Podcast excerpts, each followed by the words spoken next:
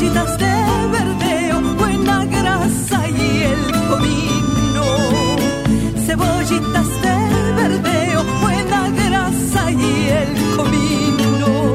Empanaditas salteñas. Gracias Gustavo, ¿eh? Gustavo Viera en la puesta en el aire, 10.55, estamos haciendo informados hasta la hora 13. Le vamos a decir un feliz cumpleaños a Hernán Martínez.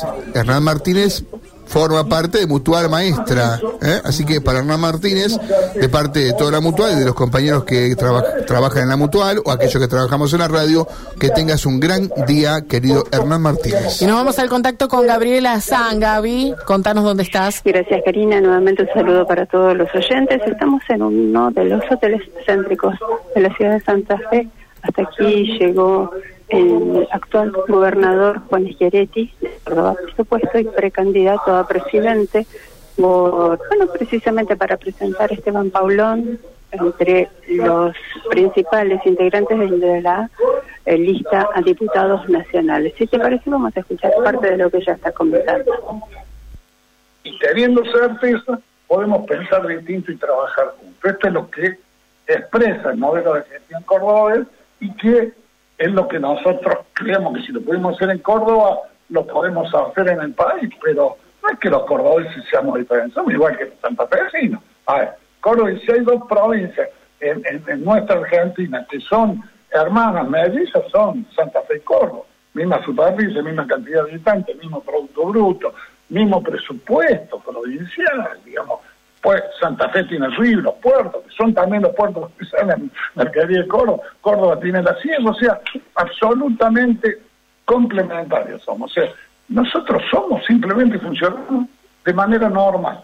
Somos normales. Y lo que queremos es que Argentina sea normal. Este, este es el planteo y el nuestro es sin duda de expresión, producción y trabajo, cultura de el empleo y no de subsidios y federalismo que es lo que precisa Argentina, fin de la grieta y trabajar normalmente. Eso expresa nuestra. Eh, aquí, aquí Gabriela Sanz de Radio M Santa Fe. Quería preguntarle por, bueno, este acuerdo con el Fondo Monetario Internacional, cómo lo analiza usted y el precio del dólar, sí, bueno, es acorde a lo que el gobierno está pretendiendo, bueno, para este este, eh, este futuro inmediato, inmediato, ¿no? Porque es un acuerdo que en principio podría dejar, si se quiere, condicionado al futuro gobierno que tal vez usted pueda llegar. En primer lugar, Argentina tiene que tener prudencia fiscal, que es uno de los problemas crónicos de Argentina, que nunca tuvo equilibrio fiscal. En 60 años, solamente dos años tuvimos equilibrio fiscal. Y la falta de equilibrio fiscal es la que origina la alta inflación en el país, porque pide prestado, pues gasta más de lo que le ingresa, hasta que no te prestan más, porque dice, "Usted no me paga nunca, y ahí la entrada a la maquinita de imprimir billetes, la inflación, la inflación se exacerba, que es lo que estamos viendo en este momento. O sea, y esto no es porque lo exija algún organismo acreedor, sino porque es lo que indica el sentido común y es lo que pasa en los países decir. Lo que el fondo hasta hoy al kirchnerismo no le cobró ni un dólar en estos más de tres años y medio, ¿eh? que está el kirchnerismo en el gobierno. No le cobró ni un dólar, porque les represtó absolutamente todo. O sea que tiene una actitud laxa el fondo en relación a cómo actúa el gobierno kirchnerista. En este último preacuerdo, porque todavía no lo aprobó el fondo de acuerdo, ¿qué hizo el gobierno kirchnerista? Tomó medidas económicas que en realidad lo único que lograron es aumentar más la inflación, porque a partir de que tomaron esas medidas hubo remarcación de precios en casi todos los productos porque encarecieron las importaciones por otro tipo de medidas que tomaron. Y esas fueron las consecuencias de algo que decidió el kirchnerismo en relación al fondo. Y yo creo que esta situación del aumento del dólar tiene que ver con que hay una gran incertidumbre, tiene que ver con que faltan dólares, que es otro de los problemas que tiene Argentina crónicos, si después me permiten un poquito de eso, o sea, otro de los problemas crónicos y por lo tanto lo que se llama el dólar paralelo, o se llama el dólar blue, o el contado con liqui, como dice el contado con liquidación, que en realidad es un dólar que es legal, está en 580 pesos. Por eso el dólar sigue aumentando. Y eso, a su vez, retroalimenta el incremento de precios. O sea, esto, esto es la realidad que está pasando. O sea, Argentina está viendo hoy que las dos cosas que son los ejes conductores de la decadencia argentina y de las sucesivas crisis, que son el déficit fiscal por un lado, que lo tapa ahora el gobierno emitiendo y que aumenta la inflación, y la falta de dólares por otro, que también suele originar crisis, y el incremento del dólar, que vuelve a retroalimentar la inflación también, hoy lo estamos viviendo los dos. Falta de dólares de 21 tipos de, más de 20 tipos de cambios, y como le a la maquinista, alta inflación. Y lo que es realmente increíble que, que, el sentido común indica, pero ¿cómo hacen esto? Es de que en esta situación el kirchnerismo pone como candidato a presidente al ministro de Economía que expresa el fracaso de la gestión kirchnerista. Porque Sergio Massa hace un año que es ministro de Economía, no es que haga un mes, ni dos meses, ni tres meses.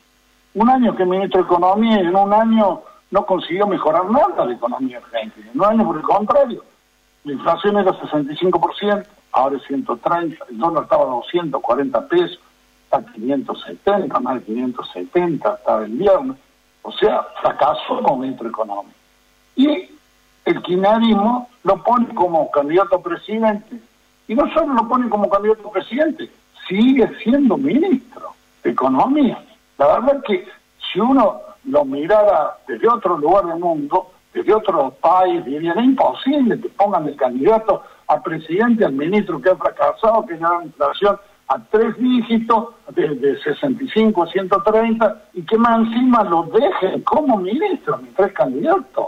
Es muy difícil que eso pueda resultar beneficioso para el país. Esto es lo que indica el sentido común, pero bueno, Cristina Fernández Kirchner es así, y decide quién es candidato y quién no, por eso estamos en esta situación, ¿no? ¿Cuál cree el gobernador que va a ser el futuro del federalismo, teniendo en cuenta que los principales precandidatos son porteños, o si me permite una más institucional, ¿cuál cree que va a ser el futuro de la región centro tras toda esta renovación electoral también?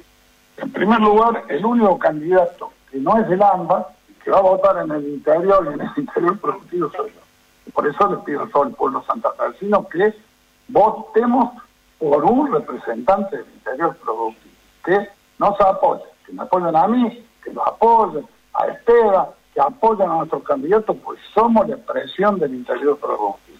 Hasta ahora todos los presidentes se han parado, miran el país, piensan el país en función del AMBA y no del interior, y esto tiene que cambiar en Argentina. Por eso solicito el apoyo hacia nuestro espacio político. Y la región centro tiene que continuar, tiene que continuar y creo que va a continuar, más allá de quienes resulten electos gobernadores en Santa Fe o en Entre Ríos el, gobernador electo de Córdoba está justo en el medio de la región centro, de San Francisco, Santa Fe, Martín Chayón. Es un hombre comprometido con la región centro.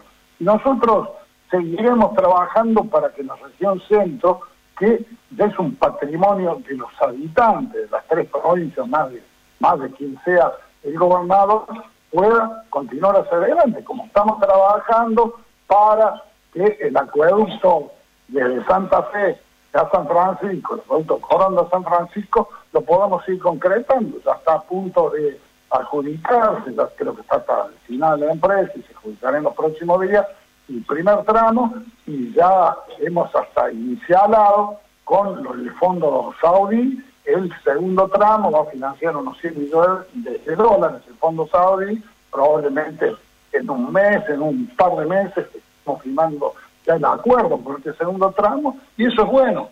Y es una obra estratégica que debe continuar, porque es estratégica para el oeste de Santa Fe y es estratégica para Córdoba, llegando en la primera etapa a San Francisco, y después Córdoba se nos encargaremos de más.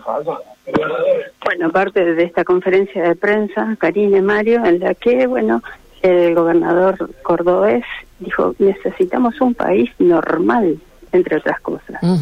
Decía, mm, no puede ser que si una buena idea sale de un extracto político, desde el otro se lo tumba porque solamente nació del contrario.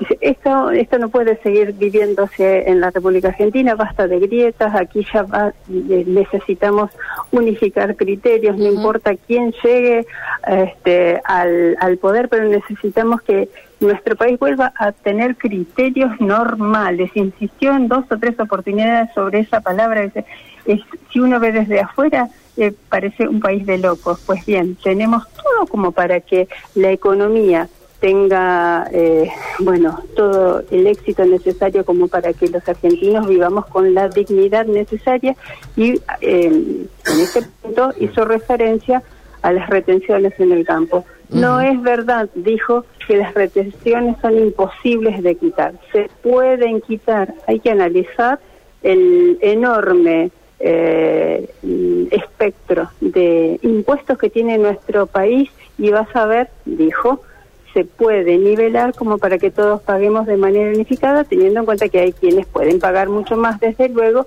que otros y que así deberá ser entonces. Bien, bueno, Gaby, en cuanto a gente que acompaña allí, ¿mucha? Bueno, esto no, es una conferencia de prensa donde llegaron algunos Ajá. integrantes, este, fundamentalmente del socialismo. Claro,